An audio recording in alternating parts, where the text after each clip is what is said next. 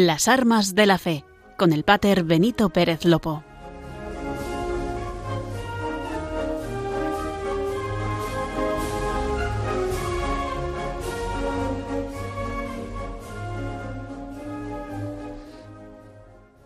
Muy buenas noches a todos los oyentes de Radio María. Comenzamos hoy una nueva edición del programa de las Armas de la Fe. Y lo hacemos en la Radio de la Virgen. Como cada 15 días podemos acercarnos pues un ratillo a esta realidad y también a la pastoral del Arzobispado Castrense de España.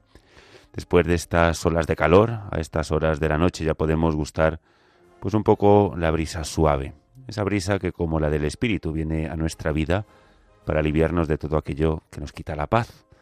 Y un viernes más, aquí a mi lado me acompaña María Esteban, haciendo como siempre cábalas para poder estar con todos ustedes. Si la agenda de un cura podemos decir que es apretada, la de una madre de familia, currante y con un niño pequeño, pues ustedes, queridos oyentes, se lo pueden imaginar. Buenas noches, Pater. Bueno, se hace lo que se puede. Pero aquí estamos con alegría y preparados para acercarles a todos los oyentes de Radio María esta bonita realidad de la pastoral castrense. Desde los controles, haciendo posible que ustedes nos escuchen con total claridad, nos acompaña esta noche Javi Esquina. Y ya con todas las presentaciones y antes de hacer pues un pequeño sumario de por dónde queremos caminar este viernes, nos ponemos en oración y pedimos como siempre por todos ustedes y también por aquellos que aquí o en territorio de misión ahora mismo están de servicio. Qué bonita palabra, ¿no? porque ellos, los hombres y mujeres de las Fuerzas Armadas y cuerpos de seguridad del Estado, son los servidores. A mí siempre me gusta definir al capellán castrense como el servidor de los servidores de España. Con eso, María, como siempre, nos pondrá en la auténtica sintonía de Dios Padre, Hijo y Espíritu Santo. Larga trinquete en nombre de la Santísima Trinidad. Padre, Hijo y Espíritu Santo tres personas y un solo Dios verdadero, que sea con nosotros y nos guarde, que acompañe y nos dé buen viaje a salvamento, y nos lleve y vuelva a nuestras casas.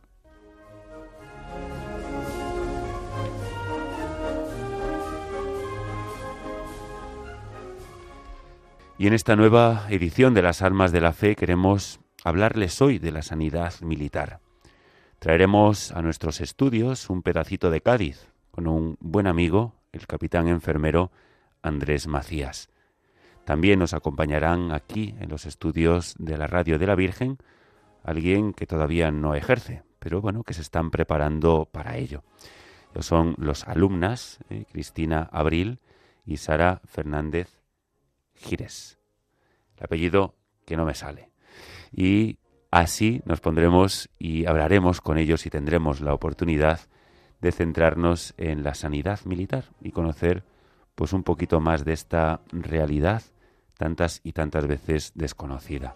María Esteban, en Bajo la bandera de Jesús, les hablará de María en la fiesta de Nuestra Señora del Perpetuo Socorro, patrona de la sanidad militar. ¿Y por qué en este viernes les queremos hablar de la sanidad militar? Pues porque está muy cerca eh, su fiesta patronal. Solo nos queda decirles que nos pueden seguir a través de la radio, pero también en la página web de radiomaria.es. Y como siempre, les recordamos que si nos quieren dejar algún comentario o sugerencia, pueden escribirnos al correo lasarmasdelafe arroba radiomaria.es.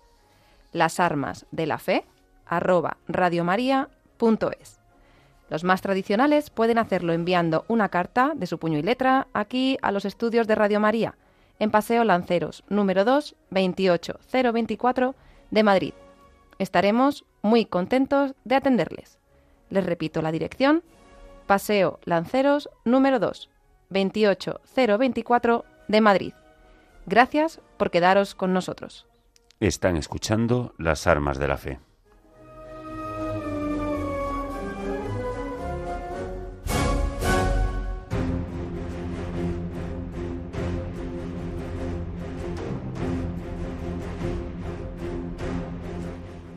El arzobispado castrense ayer y hoy.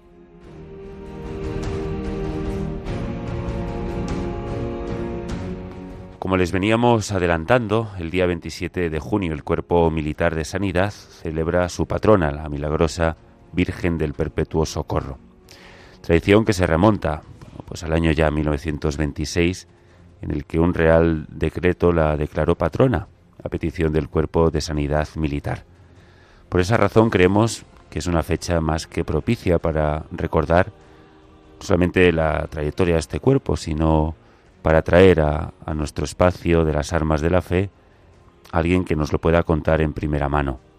Sabemos que en otras ocasiones que es imposible poder traer a compañeros, a militares, para que ellos nos cuenten, entonces lo intentamos hacer nosotros, pero creemos en esta ocasión que lo más importante es las personas. Por eso nos acompañarán pues tres grandes enfermeros en este día, donde contándonos su experiencia nos podemos hacer también una idea de lo que es el cuerpo de sanidad militar. Concretamente en la sección, no sé si se llama correctamente sección, de enfermería, o por lo menos en la rama o especialidad.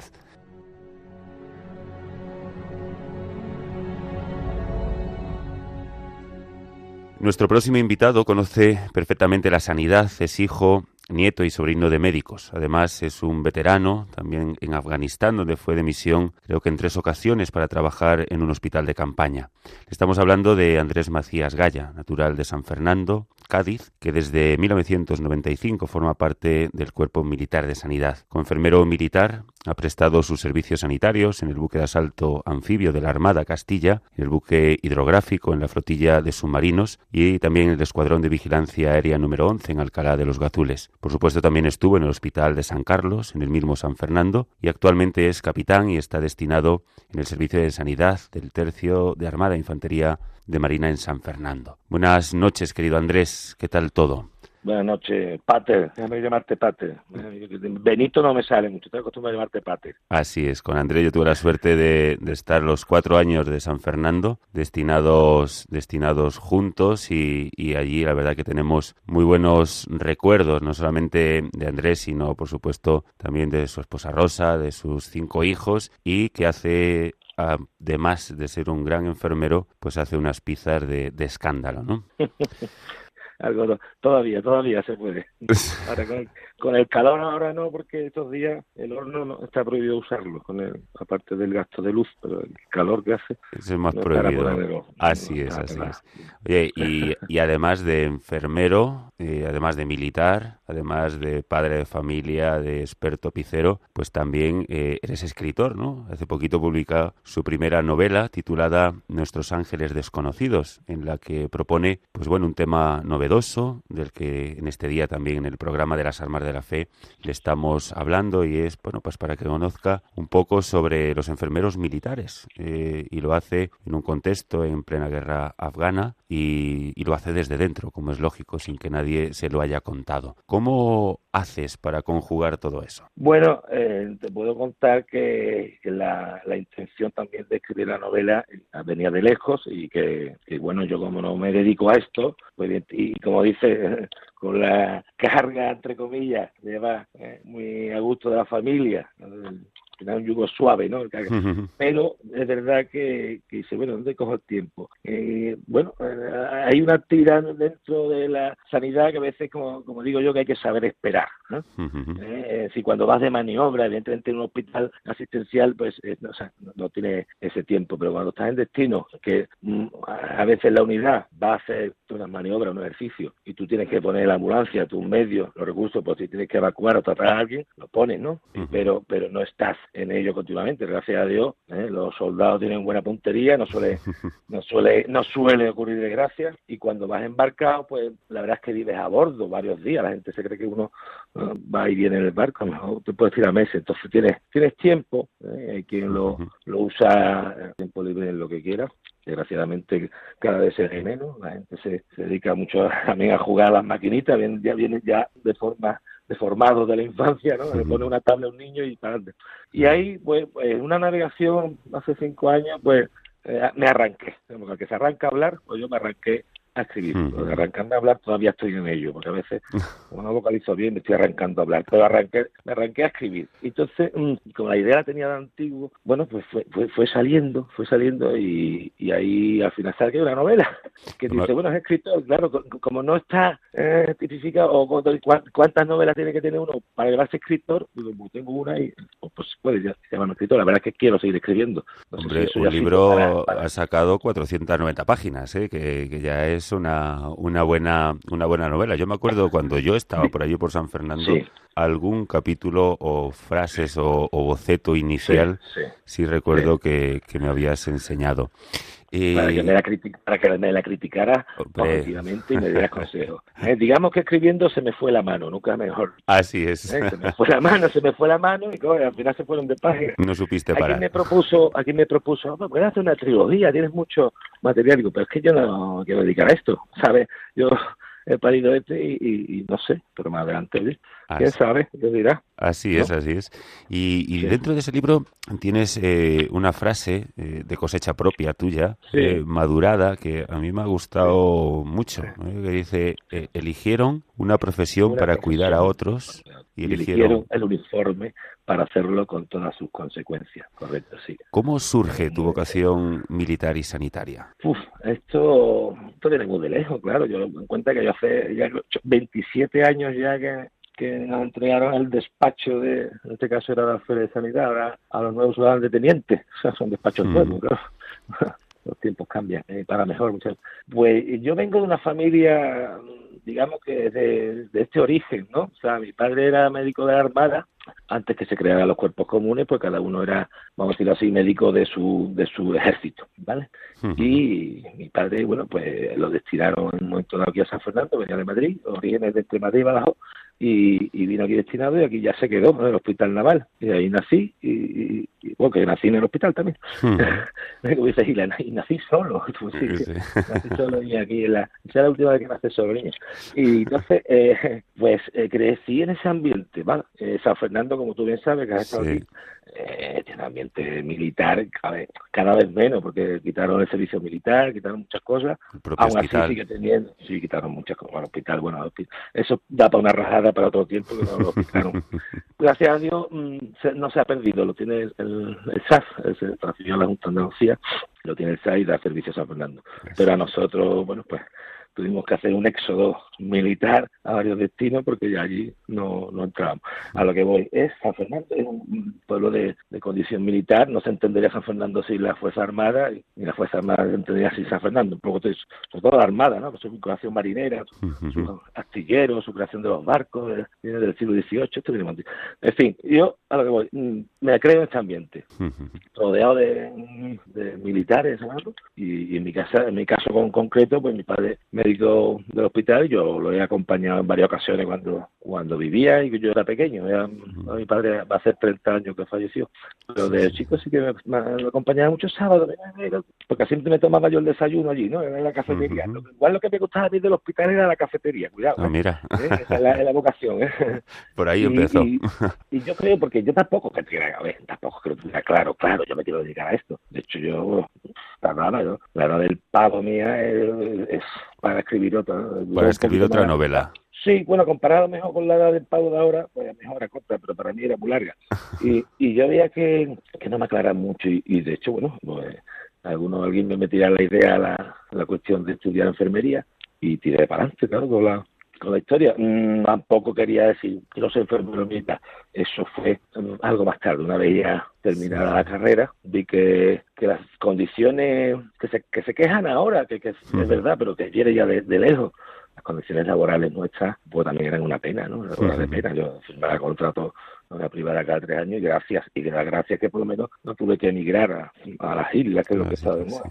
Pero en un momento dado digo, pues me está esto malando la idea de, que de irme fuera a trabajar, pero pero que me mande por un boletín oficial, ¿no?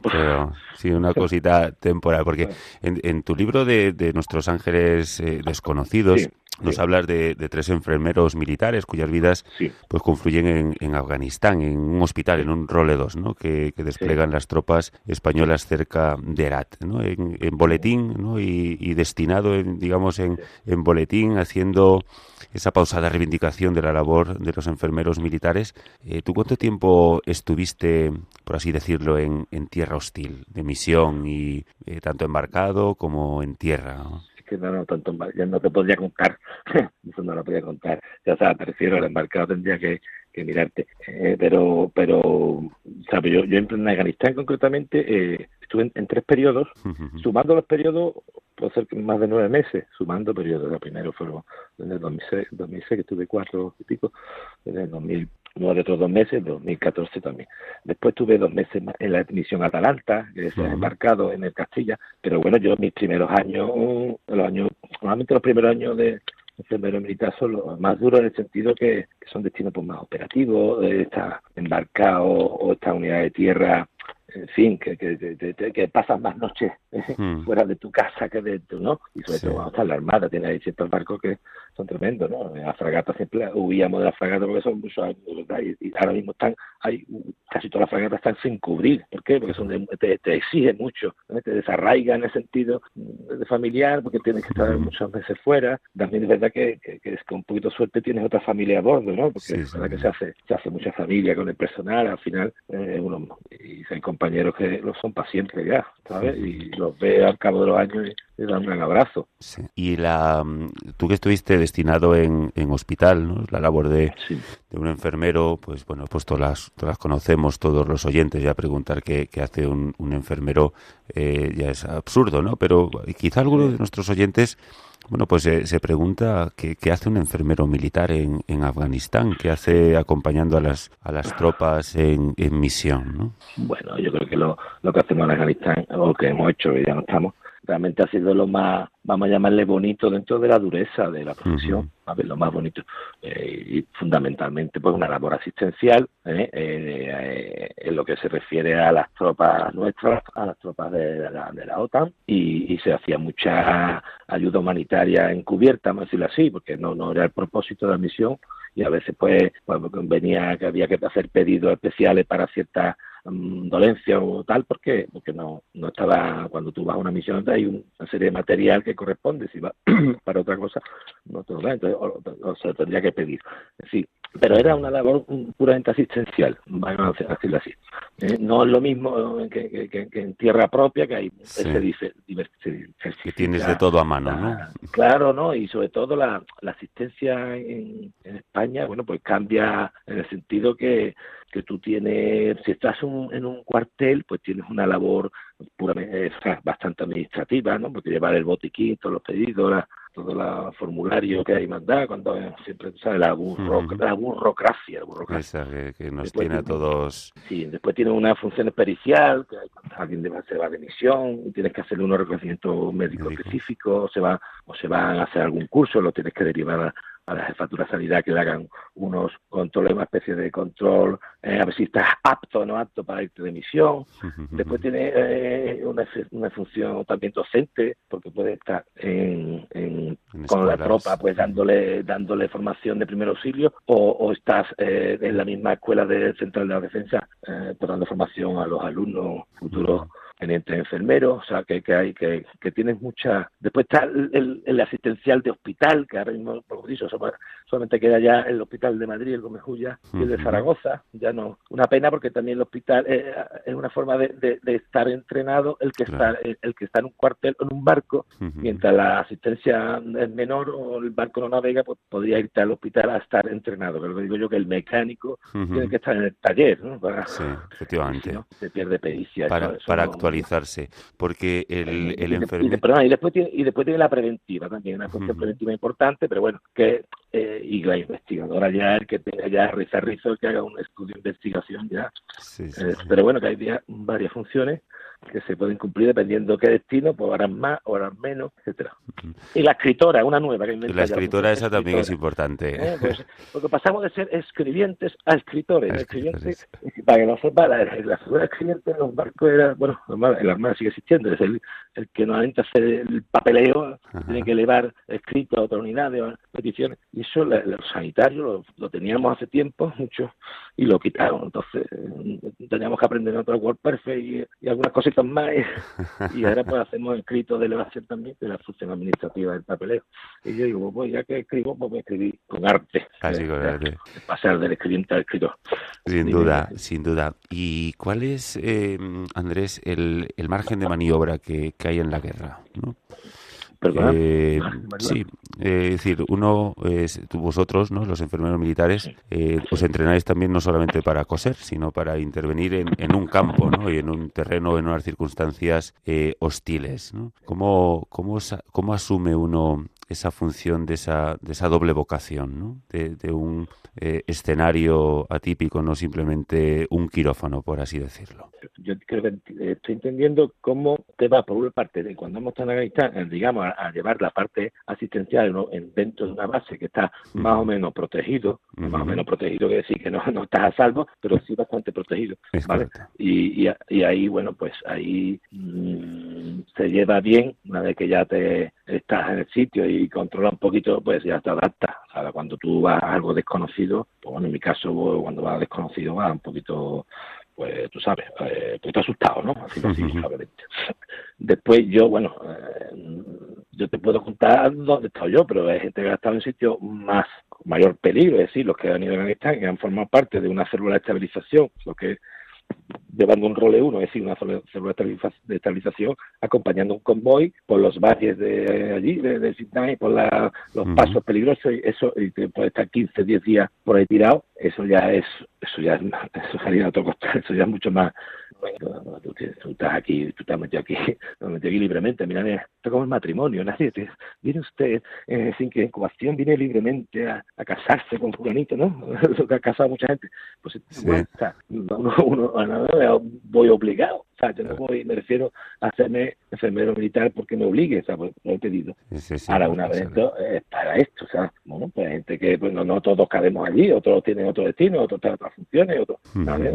Hay destinos mucho más cómodos en tal sitio, otros que más perdidos, y al que le toca a este, pues, pues no puede decir, ahora no voy. Sí. Es verdad que me gusta ir con un poquito de más margen de maniobra en el sentido de decir, bueno, si es asistencial, pues como dije antes, pues a ver, un poquito está entrenado, ahora se lleva más a entrenar al personal, llevarlo a, al hospital los, el 12 de octubre o, o hay un convenio en Madrid o al SAM, a, a uh -huh. un poquito más entrenado, porque hay destinos donde no se suele meterse uno ni tiene que hacer un cateterismo ni coger una vía importante, ni está con hay destinos que son más, más burocráticos, como te digo.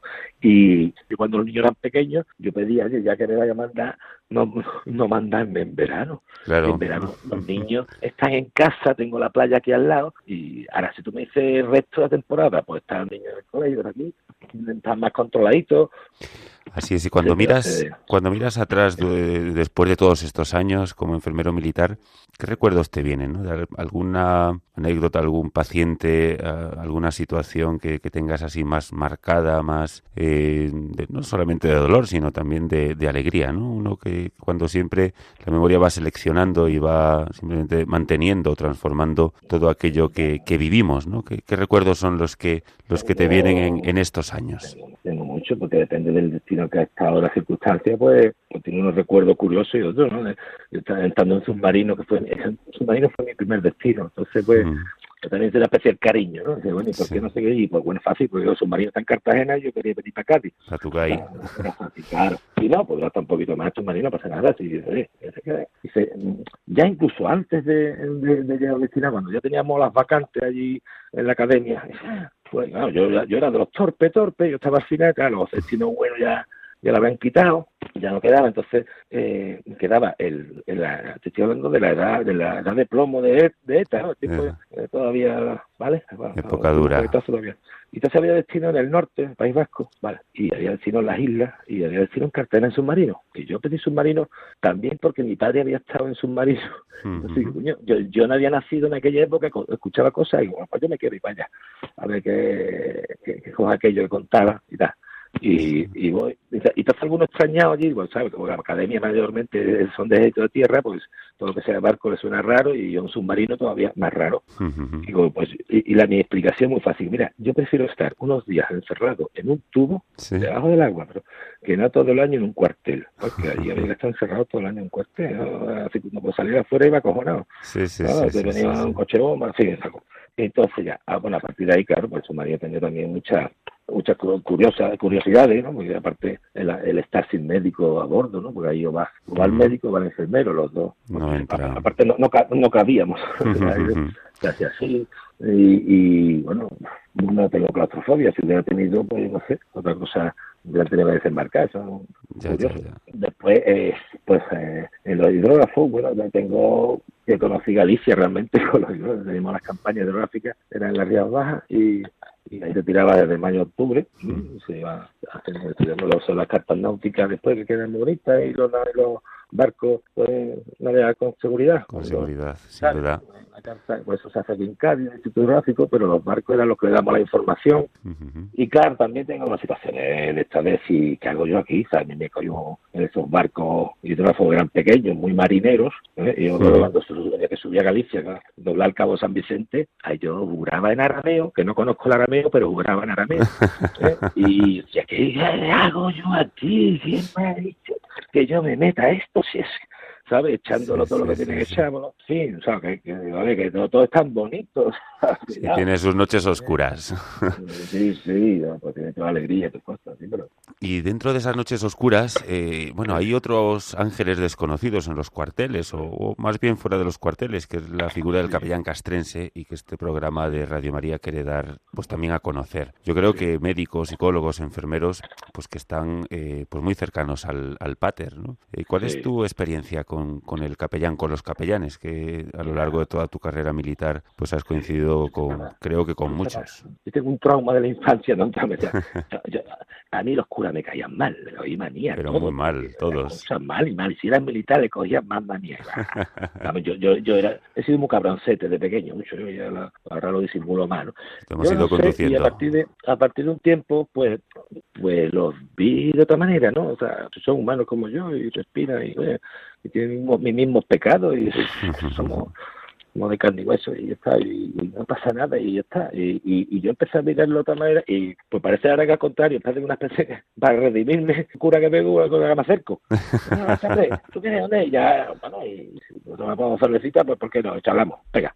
Entonces yo pues, tengo, y aparte, bueno, yo, yo he hecho de jugar también, entre comillas, ¿eh? los barcos pequeños hacer de enfermero, hacer de psicólogo. Psicólogo y de todo. Tienes que poner ahí para que te llores aquí, te y digo, pues yo estoy igual que tú, empezamos los dos a llorar, y ese es lo único que tengo que hacer, llorar los dos. Sí con ese espíritu de, de, simpatía hacia, la figura del pater, pues yo me, he hecho una mezcla, una mezcla de este, de otro, y me he fabricado el personaje del pater en la novela, que tú, si le tengo cariño a la figura, que lo has metido. Que a este personaje, a este personaje le he puesto el nombre y el apellido de mi abuelo, ¿eh? Domingo Macías, y lo pongo del cura de Alange, porque mi abuelo nació en Alange. ¿Eh? Entonces, eh, eh, pues por esa simpatía, digo, pues le voy a poner el nombre de mi abuelo al personaje y, lo pongo de Badajoz, que es una gente muy simpática, muy adelante. sí, sí, sí, sí. Sin duda, sigue siendo, sigue siendo necesaria la figura de, del pater, quizá más en tierra, en tierra hostil, y por supuesto la, la del enfermero. no, en tierra hostil y en todos lados, en todos lados. Aquí también está, lleva la gente con una fragilidad emocional que yo creo que el psicólogo, por mucho que ponga, hay cosas que no, no lo puede hacer, porque puede matar a usted. Hay cosas que, que son enfermedades del alma y eso pues no, no se cura así como... Heridas profundas que solamente Dios cura. Sí, sí, entonces yo creo que hace falta más que la gente... Eh, en la actividad de que te da una confesión o, una charla y, soltar, sí, lo importante es más soltar la porquería que tenemos, soltarla. Y claro, no, no va a soltar uno por las redes sociales que después te la cuenta todo el mundo. Sí, así es. confianza que no. Entonces, bueno, yo creo que eso hace falta en todos lados y así, si hay más curas militares, nos dais menos trabajo a los enfermeros militares. A los enfermeros. Curas militares cuando no hay curas militares. Así es. Así hacemos de médicos cuando no hay médicos, hacemos todo. Bueno, Andrés, sabemos que se está poniendo la, se está poniendo la noche estupenda.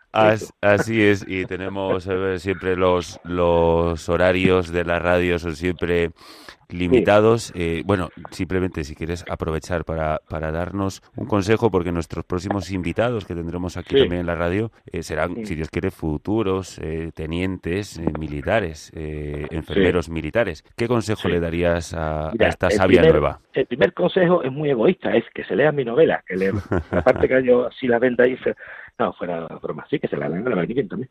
Pero yo creo que, que no desesperen, porque eh, igual tienen una película montada precisamente por las redes sociales, que ponemos lo más bonito, la gente no ponemos lo feo. ¿eh? Igual que yo también de chico, yo de chico me gustaba la, Fuerza Armada, porque yo vivía enfrente de Capitanía y veía los desfiles y digo, bonito esto, yo desfilar, pero no todo podría desfilando, desde que tienes que ya subir un monte, bajar por aquí, o, hacer una guardia que no te apetece, en fin, cosas que, que, que no siempre gustan. Entonces que no desesperen. Yo creo que si una palabra puede valer aquí, que después con el tiempo te la ponen en forma de medalla, se llama constancia, ¿vale? No, no, no, no, no soy yo para consejo, realmente. Soy creo que soy menos aconsejado. Bueno, no sé, o sí, o, o igual puedo dar consejo, pero yo diría que sea constante, ¿entiendes? Porque eh, igual es un destino, bueno, pero a los dos años podemos pedirme otro lado. Claro, si tiene ya la familia finca en una zona, es más complicado. Pero lo importante es ser constante. Y ahí, y ahí el consejo que se arrimen al pater, ¿no? Hombre, cuando tenga de bajón que se llaman arrimen al pater y que le diga y que y no y que, y que le lleven una novela al pater, se llama Nuestros años desconocidos, se la lleven. Sería muy consejo. y si me busca un editor, me, te busco más consejos. eso es, eso lo dejamos para la siguiente edición. Hay que buscar un editor ahí, un editor que meta, que sea valiente por tierra y por mar, como los infantes de Marina. Los infantes, así es. Y ya verá. Andrés, muchísimas gracias por estar con nosotros. Da un beso enorme a, todos, pero especialmente a, Elena, y, gracias por acompañarnos y, traernos la, figura del enfermero militar eh, con, con todo el arte de Cádiz. Pues darle un abrazo a mis compañeras que están por allí. Ahora pasarán en, antena y le diremos ya todos los consejos y le preguntaremos si efectivamente tienen y han leído el libro. Un fuerte abrazo, muchísimas gracias por todo. Están escuchando Las Armas de la Fe. Después de la experiencia de Andrés, del capitán, tenemos eh, con nosotros a dos invitadas, pues también muy especiales. Ellas todavía no ejercen, pero se están preparando para ello. Y hoy nos acompañan la dama alférez cadete, Cristina Abril, y también la dama alférez cadete, eh, Sara Fernández Girón. Vamos a aprovechar y cedemos ya los micros a ellas para que se presenten. Pero primero y antes de nada, tenemos que haceros una pregunta. ¿Vosotras tenéis el libro del capitán Andrés Macías? La tenemos, la tenemos. Y encima además dedicado, así que ah, no se puede quejar el capitán. ¿Y habéis leído todas y cada una de las páginas? Todas y cada una. Todas, todas.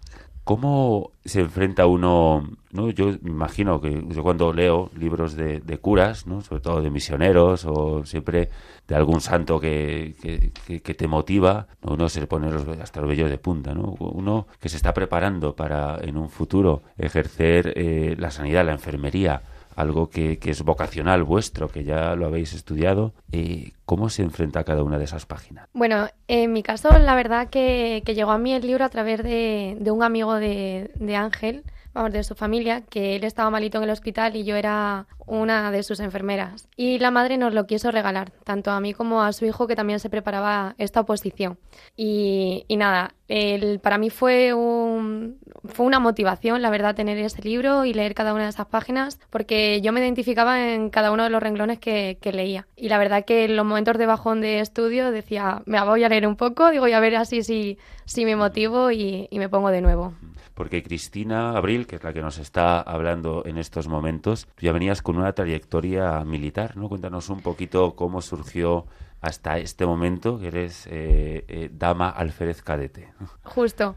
Bueno, yo no vengo de familia militar, mi familia, tanto mi padre como mi madre son profesores, así que, pero bueno, siempre hemos tenido en la familia la tradición de, la nación, siempre nos han inculcado el tema de, que el ejército es bueno, no como a muchos niños que dicen, estos son los malos, pues ni muchísimo menos.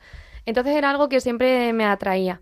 Y, bueno, eh, empecé a trabajar en el hospital, pero siempre tenía la hormiguilla esa de decir, yo igual merezco otra cosa, porque siempre es verdad que he tenido mucho afán de superación y decía, vale, esto lo tengo, digo, y ahora quiero un poco más. Se me quedaba corto el hospital. Y fue ahí con la manera de presentarme a las Fuerzas Armadas como soldado, que dejé de hecho el hospital en el que estaba, allí en Sevilla, y me presenté a, a ser soldado de España simplemente pues para ver si, si realmente la vocación de militar la tenía como, como creía yo, porque una cosa es lo que escuchas y ves y otra cosa real es, es lo que vives. Así que me enfrenté un poco a la situación que todo el mundo decía, estás loca, estás loca, pero... pero bueno, gracias a Dios, pues mira, ha salido, ha salido todo bien y esa decisión fue rezando mucho, la verdad. Sí, sí, porque sí, cada vez que tenía duda digo, a ver, Señor, ilumíname y a la Virgen porque vamos, no, no fue fácil, no fue fácil. Eso es, eh, pero bueno, la, la, la búsqueda y, y sin duda para, para buscar y para encontrarse debemos lanzarnos, ¿no? A- incluso con, con riesgo de parecer eh, temerarios, ¿no? Pero Justo, sí. Yo siempre decía, digo, mire, una enfermera civil nunca puede ser militar, digo, pero una militar siempre puede ser civil. Porque Así es. considero que la militar tiene pues los valores de y los conocimientos de una civil, más encima un plus más, que son pues la lealtad, la, la disciplina, el compañerismo y luego pues el amor a, a España, por supuesto.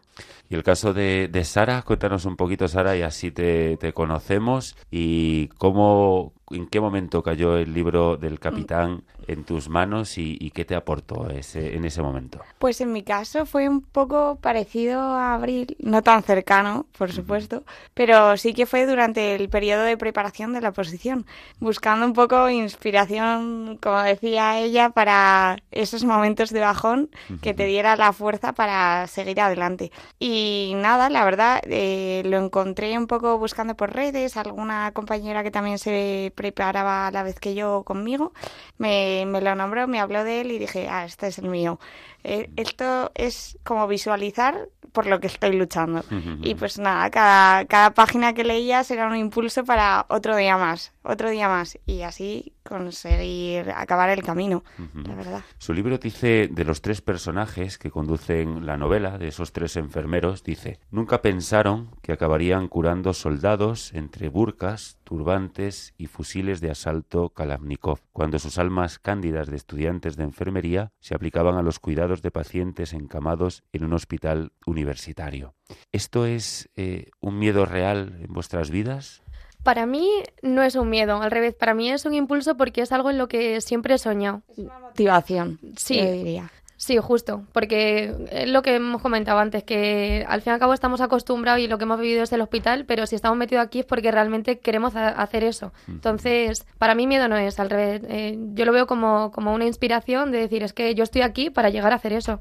Es lo que he elegido. Como decía el capitán, ¿no? Que decía, el matrimonio vas libremente, ¿no? Y después, no, ya sabemos a, a lo que estamos. Decimos que a nivel eh, formativo, porque vosotras tenéis, bueno, pues ya una eh, experiencia eh, de enfermería, eh, pero ahora también tenéis pues, pues una alta disciplina ¿no? de, de formación en la, en la academia.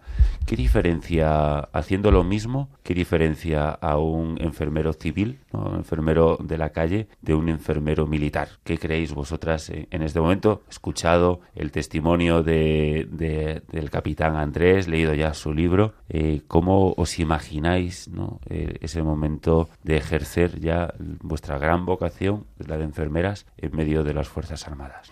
Yo la diferencia que haría en la formación con respecto a la civil es que en la civil al final tú tienes una guía docente y lo que vas a recibir es lo que pone ahí escrito. En la militar tienes eso más todos aquellos valores que implica el vivir en un recinto militar, en comportarse como un militar y en ser un, un oficial de las Fuerzas Armadas. Que eso al final no te viene en la guía docente, pero para salir viene en el pack. Hay Tienes que, que... hay que sentirlo, sí. Eso es.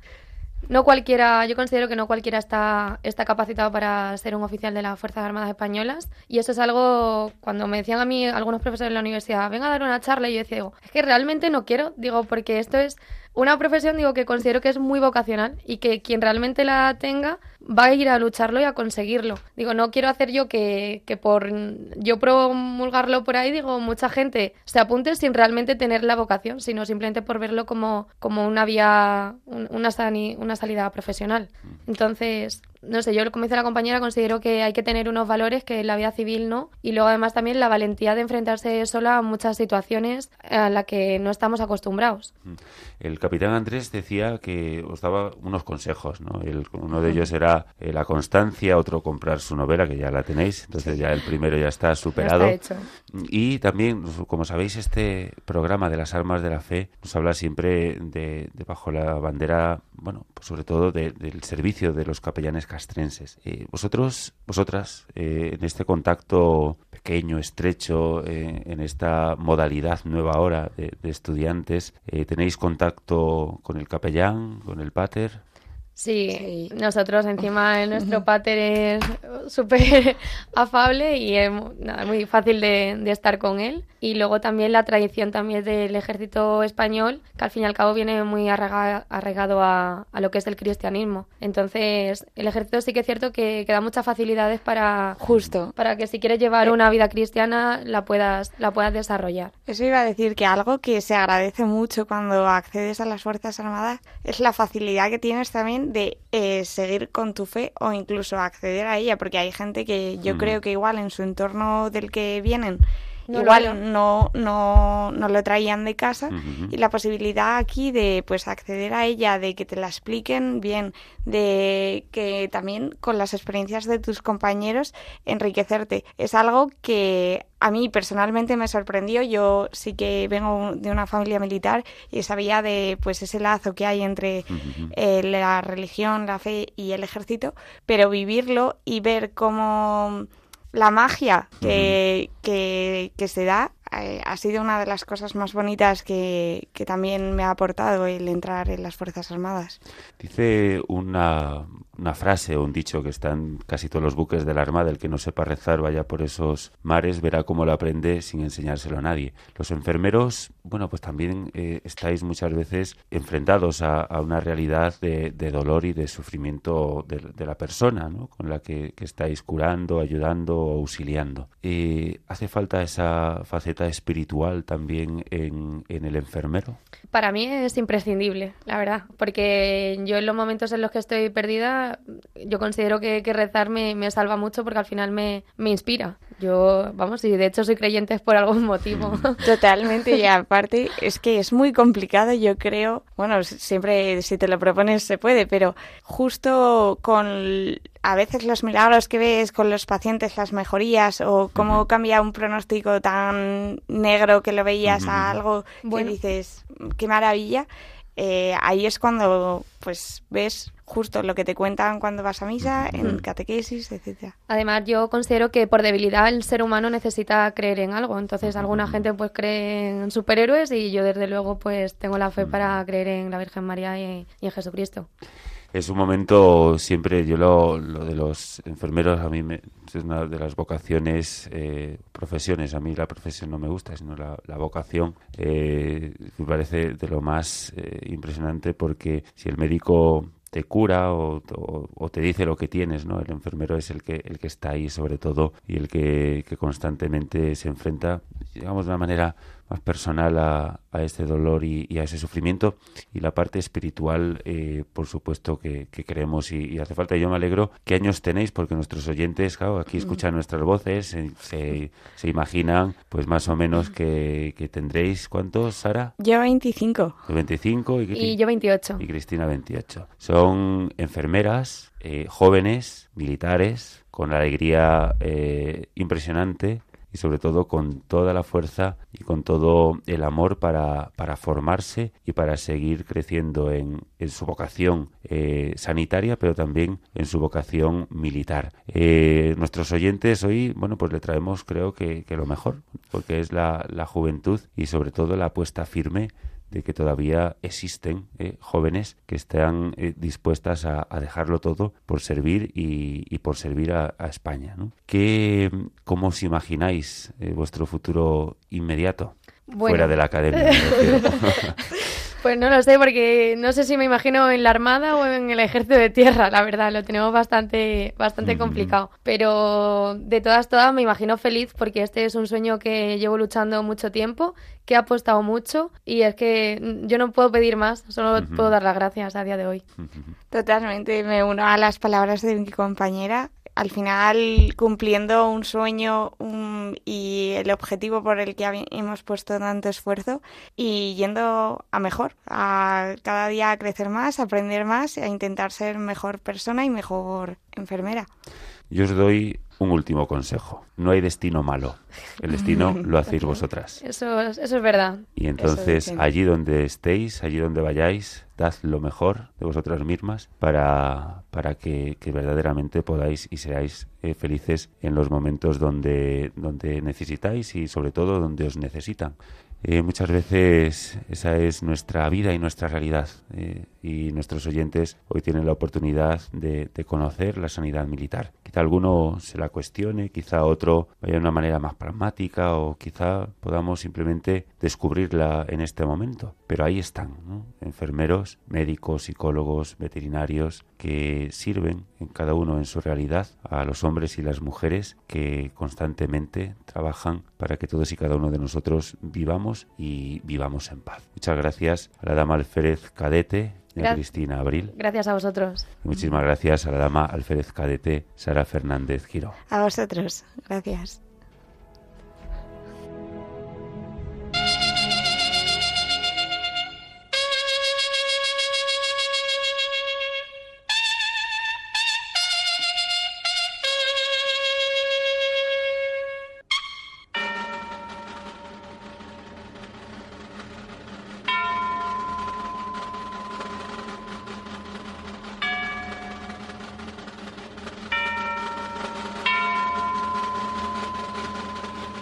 Bajo la bandera de Jesús.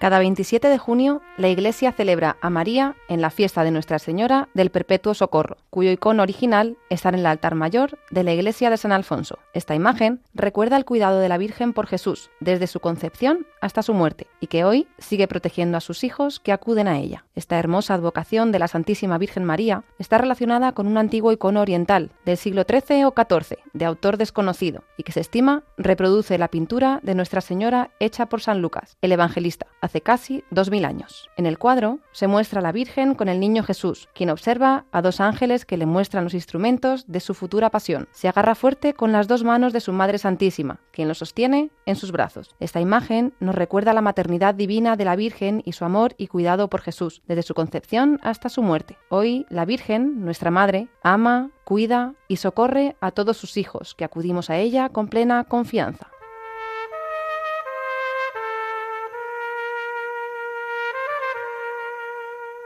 Durante siglos, la imagen original se veneró en la antigua Constantinopla como reliquia milagrosa. Durante siglos, la imagen original se veneró en la antigua Constantinopla como reliquia milagrosa, hasta que fue destruida por los musulmanes en 1453, cuando los turcos conquistaron la ciudad. Tiempo después, durante este siglo XV, la bella copia de la pintura perdida de Nuestra Señora se encontraba en manos de un comerciante, cristiano, piadoso y devoto de la Virgen María, que deseaba evitar a toda costa que el cuadro se destruyera, como tantas otras imágenes religiosas que corrieron con esa suerte durante la expansión musulmana hacia Occidente. Para escapar con ella, se embarcó rumbo a Roma, pero ya en el mar se desató una violenta tormenta que puso en grave peligro al barco en el que viajaba. Cuando ya todos a bordo se preparaban para lo peor, el mercader sostuvo en alto el icono de Nuestra Señora, implorando socorro. La Santísima Virgen respondió a su oración con un milagro. La tormenta cesó de inmediato y las aguas se calmaron. Todos ellos llegaron a Roma sanos y salvos. Luego, este devoto, comerciante, profetizaría que llegaría el tiempo en el que todo el mundo se veneraría a Nuestra Señora del Perpetuo Socorro, tal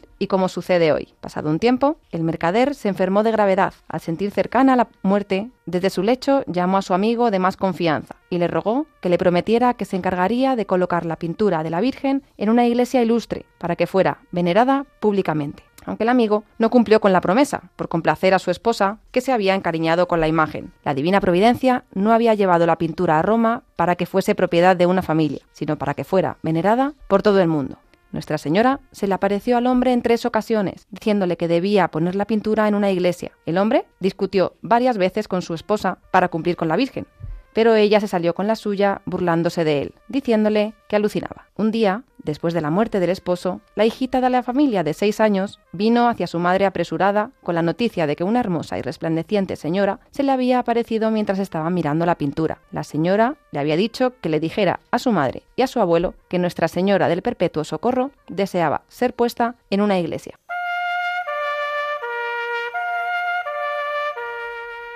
La mamá de la niñita prometió obedecer a la señora, pero una vecina ridiculizó todo lo ocurrido e intentó convencer a su amiga de que se quedara con el cuadro, animándola a no hacer caso de sus sueños y visiones. En cuanto terminó de decir esto, comenzó a sufrir dolores tan terribles que creyó que moriría allí mismo. Entonces invocó a Nuestra Señora, pidiendo perdón y ayuda. La vecina tocó la pintura con corazón contrito. La Virgen escuchó su oración y fue sanada instantáneamente. Ahora urgía a la viuda para que obedeciera a Nuestra Señora de una vez por todas. Con la intención de cumplir, ahora sí, con el mandato de Nuestra Señora, la viuda se preguntaba en qué iglesia debería poner la pintura. Cuando volvió, aparecérsele la Virgen a la niña y le dijo que quería que la pintura fuera colocada en la iglesia que queda entre la Basílica de Santa María la Mayor y la de San Juan de Letrán. Esa iglesia romana era la de San Mateo Apóstol. Los monjes agustinos, encargados de dicho templo, después de investigar todos los milagros y circunstancias relacionados con la imagen, dispusieron que fuera llevada a la iglesia en procesión solemne el 27 de marzo de 1499. Durante la procesión, un hombre tocó la pintura y le fue devuelto el uso de un brazo que tenía paralizado.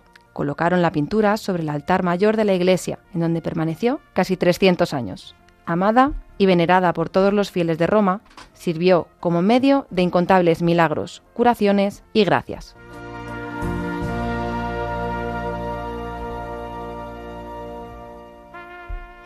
En 1798, Napoleón y su ejército tomaron la ciudad de Roma. Con soberbia satánica, exilió al Papa Pío VII y destruyó 30 iglesias, entre ellas la de San Mateo, que quedó completamente arrasada. Junto con la iglesia se perdieron muchas reliquias y estatuas venerables, pero uno de los padres agustinos, justo a tiempo, logró poner a salvo el cuadro. La imagen permaneció 64 años casi olvidada en una pequeña capilla de los padres agustinos, hasta que instancias del Papa Pío IX se trasladó en entusiasta y multitudinaria procesión solemne a la iglesia de San Alfonso, construida por los padres redentoristas sobre lo que había sido la iglesia de San Mateo, atendiéndose así el deseo de Nuestra Señora de que esta imagen suya del Perpetuo Socorro fuera venerada entre la iglesia de Santa María la Mayor y la de San Juan de Letrán, y allí se encuentra hasta día de hoy.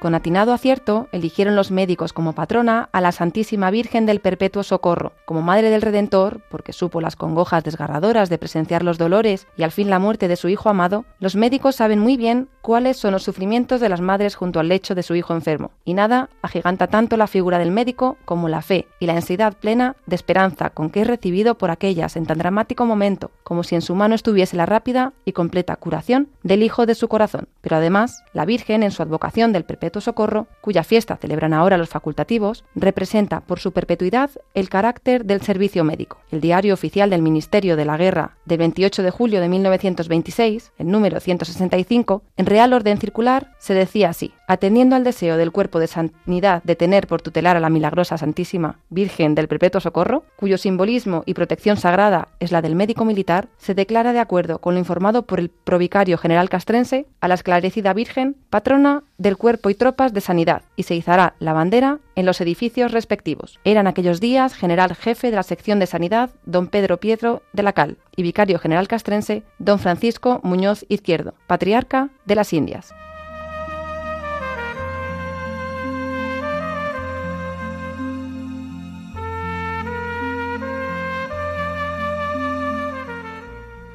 Leeremos ahora la oración a la Virgen del Perpetuo Socorro. Oh Madre del Perpetuo Socorro, concédeme la gracia de que pueda siempre invocar tu bellísimo nombre, ya que Él es el socorro del que vive y esperanza del que muere. Ay María Dulcísima, María de los pequeños y olvidados. Haz que tu nombre sea de hoy en adelante el aliento de mi vida. Cada vez que te llame, Madre mía, apresúrate a socorrerme, pues en todas mis tentaciones y en todas mis necesidades propongo no dejar de invocarte diciendo y repitiendo, María, María, Madre mía, qué consuelo, qué dulzura, qué confianza, qué ternura siente todo mi ser con solo repetir tu nombre y pensar en vos, Madre mía. Bendigo y doy gracias a Dios que te ha dado para bien nuestro ese nombre tan dulce, tan amable y bello, mas no me contento con pronunciar tu bendito nombre, quiero pronunciarlo con amor, quiero que el amor me recuerde que siempre debo acudir a vos, Madre del Perpetuo Socorro.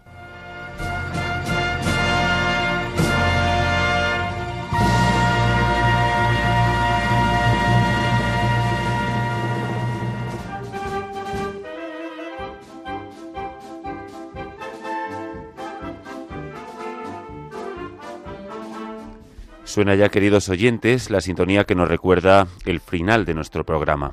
Terminamos este programa donde una vez más quisimos traerles pues un poquito de la pastoral castrense, una pastoral que anuncia a Jesucristo, príncipe de la paz, a los centinelas y a los artesanos precisamente de esa paz. Hoy conocimos pues una parcela más de las Fuerzas Armadas, la sanidad militar. Y nos acompañó en este programa el capitán enfermero Andrés Macías, veterano ya con algunos años de servicio, que nos aterrizó pues todo aquello que era necesario y sobre todo sus experiencias en la vida militar. También compartimos experiencia, pero sobre todo ilusión de aquellas que hoy se forman para mañana poder servir mejor a España. Nos acompañó la dama alférez cadete, doña Cristina Abril, la dama alférez cadete, doña Sara Fernández Girón. Así como María Esteban, también nos acercamos a esa preciosa historia y cómo se formó una devoción tan querida y tan extendida hoy. Todo ello lo hicimos porque el próximo 27 de junio celebramos el Perpetuo Socorro. A ella encomendamos en este momento a todos los enfermos, que son nuestros oyentes más queridos, para que sientan el amparo y la protección de María. Recordarles que pueden volver a escuchar este programa en el podcast de Radio María o en la web de radiomaria.es. Si nos quieren dejar algún comentario o sugerencia, pueden escribirnos al correo lasarmasdelafe@radiomaria.es. También pueden escribirnos una carta y nos la pueden enviar aquí a los estudios de Radio María en Paseo Lanceros número 2, 28024 de Madrid. Estaremos muy contentos de leerles. Continuamos la programación de Radio María con sus informativos. Nosotros nos volveremos a escuchar el próximo viernes 8 de julio a las 9 de la tarde, las 8 en Canarias. Hasta entonces, como no puede ser de otra manera, les damos las gracias de corazón por acompañarlos y les pedimos pues que no dejen de rezar por el arzobispado castrense de España, por su arzobispo don Juan Antonio Aznare, por todos los capellanes castrenses, de una manera muy especial por los que están en territorio de misión o navegando en los buques de la Armada. Recen por los centinelas de la paz, por los seminaristas del Seminario Castrense San Juan Pablo II y como siempre lo hacen por María Esteban, su familia y por un servidor. Recuerden el próximo programa el viernes 8 de julio a las 9 de la tarde a las 8 en Canarias. Que Dios les bendiga.